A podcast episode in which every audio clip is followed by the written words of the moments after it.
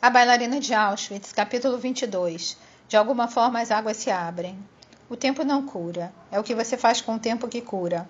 A cura é possível quando decidimos assumir a responsabilidade, quando decidimos correr riscos e, por fim, quando decidimos nos libertar das preocupações, tirar da mente o passado ou o sofrimento. Dois dias antes de seu aniversário de 16 anos, Jeremy, filho de René, entrou na sala onde ela e o marido estavam assistindo ao noticiário das 22 horas. À luz cintilante da TV, seu rosto parecia perturbado. René estava indo na direção do filho para abraçá-lo daquele jeito aconchegante que ele ainda permitia quando o telefone tocou. Era a irmã de René, que morava em Chicago e estava passando por um divórcio difícil. Muitas vezes ela ligava tarde da noite para conversar. Tenho que atender essa ligação, disse René, dando um apertão rápido na bochecha do filho, mas logo voltando sua atenção para a irmã angustiada. Jeremy murmurou um boa noite e se dirigiu para a escada. Durma bem, querido, disse ela para ele já de costas. Na manhã seguinte, Jeremy ainda não tinha acordado quando ela colocou o café da manhã na mesa. Ela foi até o pé da escada e o chamou, mas ele não respondeu. Ela passou manteiga na última torrada e subiu para bater na porta do quarto dele. Ele continuou sem responder. Exasperada, ela abriu a porta. O quarto estava escuro, as cortinas ainda fechadas. Ela chamou novamente, confusa por encontrar a cama já arrumada. Um sexto sentido a levou a abrir a porta do closet. Ela abriu e um arrepio de horror subiu pelas suas costas. O corpo de Jeremy estava pendurado na haste de madeira com um cinto em volta do pescoço. Na mesa dele ela encontrou um bilhete. Não são vocês, sou eu. Desculpe por decepcioná-los. Jeremy. Quando René e o marido Greg vieram para me ver pela primeira vez, Jeremy tinha morrido havia poucas semanas. A perda era tão recente que eles ainda não estavam de luto, estavam em estado de choque. A pessoa que eles haviam enterrado não tinha ido embora para eles. Era como se eles o tivessem enterrado vivo. Nas primeiras consultas, René se sentava e soluçava. Eu quero voltar no tempo, gritava ela. Quero voltar no tempo, voltar. Greg também chorava, mas silenciosamente. Com frequência ele olhava para a janela enquanto René chorava.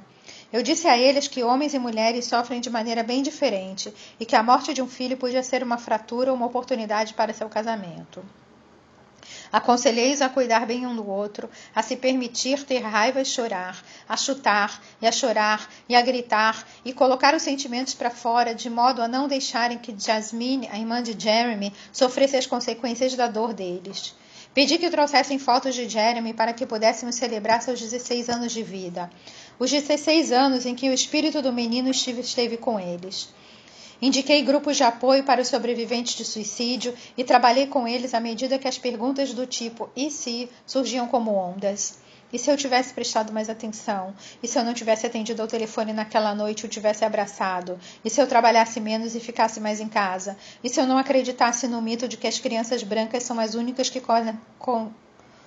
que cometem suicídio? E se eu tivesse estado à procura de sinais? E se eu não pressionasse tanto para ter um bom desempenho na escola? E se eu tivesse passado no quarto dele antes de ir dormir? Todos em si reverberavam como um eco sem resposta. Por quê? Queremos muito saber a verdade, queremos nos responsabilizar por nossos erros e ser honestos com nossa vida. Queremos razões, explicações, queremos que nossa vida faça sentido, mas buscar a razão é permanecer no passado, na companhia da culpa e do arrependimento. Não podemos controlar as outras pessoas, muito menos o passado. Em algum momento, no primeiro ano de perda, René e Greg passaram a vir cada vez mais esporadicamente às sessões. E depois de um tempo pararam completamente. Não soube deles por muitos meses. Na primavera em que Jeremy teria se formado no ensino médio, fiquei feliz e surpresa ao receber uma ligação de Greg. Ele me disse que estava preocupado com René e perguntou se eu podia ir à casa deles. Fiquei impressionada com a mudança na aparência dos dois. Ambos tinham envelhecido de maneiras diferentes. Greg havia engordado. Seu cabelo preto estava safocado de fios brancos. René não parecia desgastada com a como a preocupação de Greg por ela me fez imaginar. O rosto dela estava liso, a blusa bem passada e o cabelo arrumado. Ela foi gentil, disse que se sentia bem, mas seus olhos castanhos estavam opacos. Greg, que ficava quieto a maior parte das sessões, falou com urgência. Tenho algo a dizer. E contou que na semana anterior ele e René tinham participado da festa de formatura do filho de um amigo do casal. Foi um evento tenso para ele, cheio de gatilhos, de lembretes devastadores do que outros casais tinham e eles não tinham mais, da ausência de Jeremy, da aparente eternidade do luto, dos incontáveis momentos do cotidiano que eles nunca iriam compartilhar com o filho. Mas eles se forçaram a colocar roupas bonitas e ir à festa. Greg me disse que num certo momento da noite ele percebeu que estava se divertindo. A música que o DJ tocou o fez pensar em Jeremy e nos antigos álbuns de R&B que o filho ouvia no aparelho de som de seu quarto enquanto fazia o dever de casa ou se divertia com os amigos. Greg se virou para René, que usava um elegante vestido azul, e ficou impressionado ao notar como o formato do seu rosto e da sua boca o lembravam de Jeremy. Ele se sentiu inundado de amor por René, por seu filho, pelo simples prazer de comer bem, sob uma tenda branca numa noite quente e chamou René para dançar. Ela se recusou, levantou e o deixou sozinho na mesa. Greg chorou ao contar isso. Estou perdendo você também, disse ele à esposa. O rosto de René ficou sério. Seus olhos pareciam ter se apagado. Esperamos que ela falasse. Como você se atreve? disse ela finalmente. Jeremy não pôde dançar. Por que você poderia? Não posso dar as costas a ele tão facilmente. O tom dela era hostil, agressivo. Achei que Greg fosse recuar. Em vez disso, ele deu de ombros. Percebi que não era a primeira vez que René via sua própria felicidade como uma profanação da memória do filho.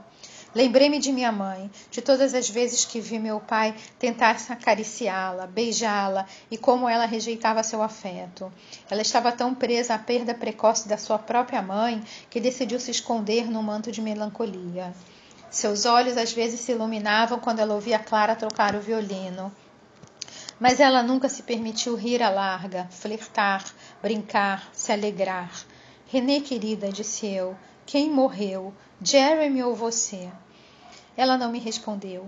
Não faz nenhum bem a Jeremy se você morrer também, eu disse a René. Também não faz bem a você. René não estava se escondendo de sua dor como eu tinha feito.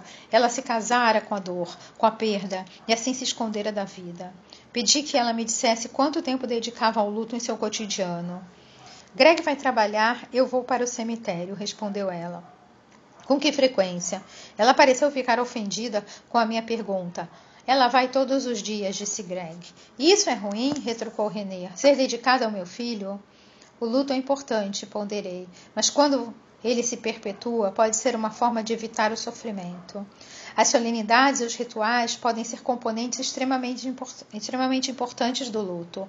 Acho que é por isso que as práticas religiosas e culturais incluem rituais de lutos claros, com um espaço protegido e uma estrutura interna na qual se inicia a experiência de se sentir a perda. Mas o período de luto também tem um fim claro. Desse ponto em diante, a perda não é uma dimensão separada da vida, mas integrada a ela. Se ficarmos em permanente estado de luto, estamos escolhendo a mentalidade da vítima, acreditando que nunca vamos superar a perda. Se ficamos presos no luto, é como se nossas vidas tivessem acabado também. O luto de René, apesar de sofrido, também se tornara uma espécie de escudo que a isolava da vida atual. Nos rituais de perda, ela podia evitar ter que aceitá-la. Você gasta mais tempo e energia emocional com seu filho que está morto ou com sua filha que está viva? Perguntei. Renée pareceu perturbada. Sou uma boa mãe, disse ela, mas não vou fingir que não estou sofrendo. Você não precisa fingir nada, mas você é a única pessoa que pode impedir seu marido e sua filha de perderem você também. Lembro-me de minha mãe falando com a foto da mãe dela em cima do piano, chorando. Meu Deus, meu Deus, dê-me força. A lamentação dela me assustava. Sua fixação na perda era como um alçapão que ela levantava e desaparecia, uma fuga. Eu era como a filha de uma alcoólatra, vigiando o desaparecimento dela, incapaz de resgatá-la do vácuo, mas sentindo que essa era de alguma forma a minha função. Eu achava que se deixasse a dor entrar em, eu afundaria, contei a René. Mas como é? Mas é como Moisés e o Mar Vermelho. De alguma forma, as águas se abrem e você caminha entre elas. Pedi que René tentasse algo novo para transformar seu luto com tristeza. Coloque uma foto de Jeremy na sala de estar. Não vá ao cemitério para lamentar sua perda. Encontre um jeito de se conectar com ele aqui na sua casa. Separe 15 ou 20 minutos todos os dias para se sentar com ele. Você pode tocar o rosto dele, conversar com ele, contar o que está fazendo e depois dar um beijo nele e seguir com seu dia. Tenho muito medo de abandoná-lo novamente. Ele não se matou por sua causa. Você não tem como saber. Existem muitas coisas que você poderia ter feito diferente em sua vida. Essas escolhas estão feitas. O passado já foi. Nada pode mudar isso. Por razões que nós nunca saberemos, Jeremy decidiu terminar sua vida. Você não pode escolher por ele. Não sei como viver com isso. A aceitação não vai acontecer de um dia para outro. Você nunca vai ficar feliz por ele estar morto, mas pode escolher seguir em frente. Pode até descobrir que viver de maneira plena é a melhor maneira de homenageá-lo. No ano passado, eu recebi um cartão de Natal de René Gregg. No cartão havia uma foto com os dois na frente de uma árvore de Natal, acompanhados da filha, uma garota linda, vestida de vermelho. Greg está no meio, abraçando as duas, sobre o ombro de René.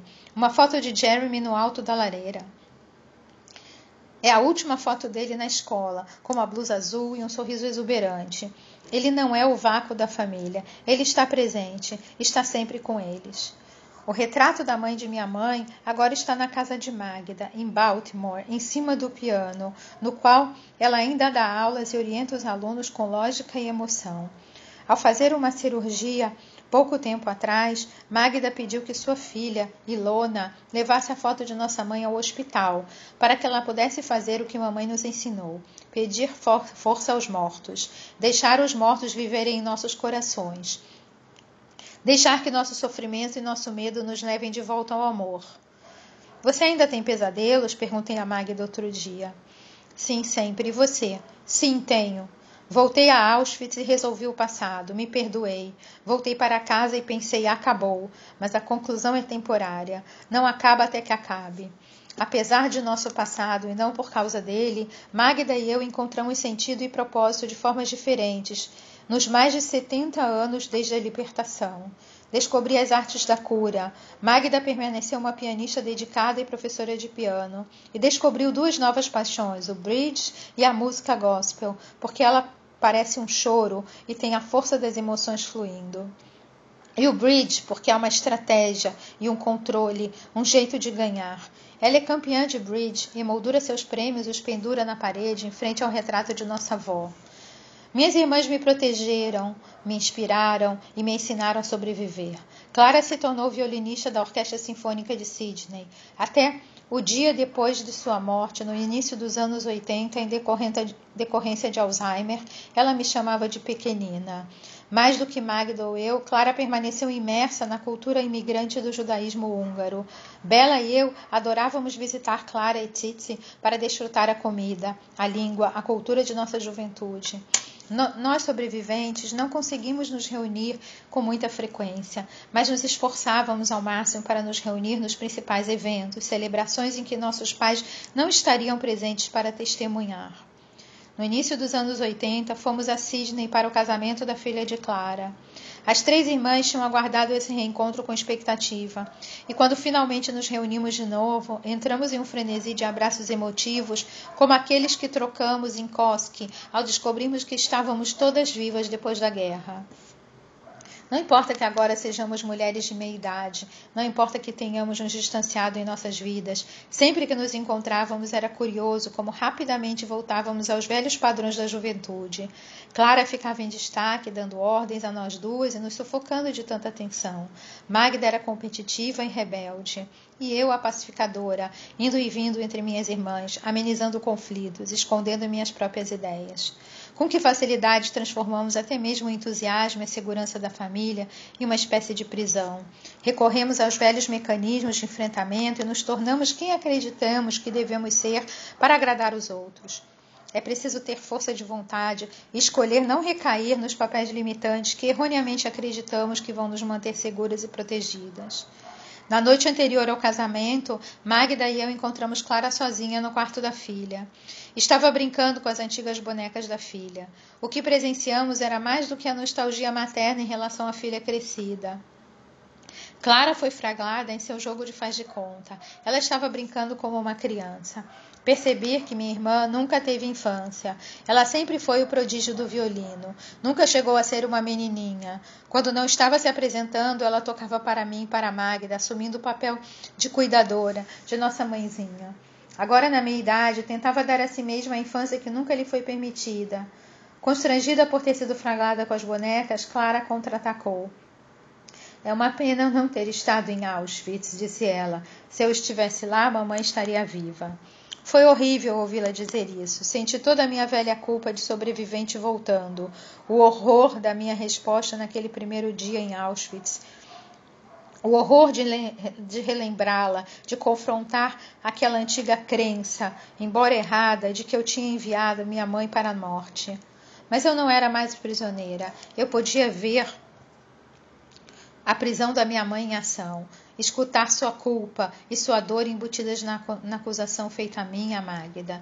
Eu consegui escolher a minha própria liberdade, dar nome aos meus sentimentos de raiva, de inutilidade, de tristeza e de arrependimento, e deixá-los girar, crescer, diminuir e depois passar. Consegui ainda tirar da cabeça a necessidade de me punir por ter vivido. Pude resolver minha culpa e resgatar o meu eu puro e pleno há a ferida e ao que não o que sai dela. Voltei a Auschwitz em busca da sensação de morte para poder finalmente exorcizá-la. O que encontrei foi a minha verdade interior, o que o eu que eu queria resgatar, minha força e minha inocência. Esse foi o capítulo 22 do livro Bailarina de Auschwitz. Eu sou Mônica Barg, esse é um projeto voluntário e essa gravação pode ser replicada.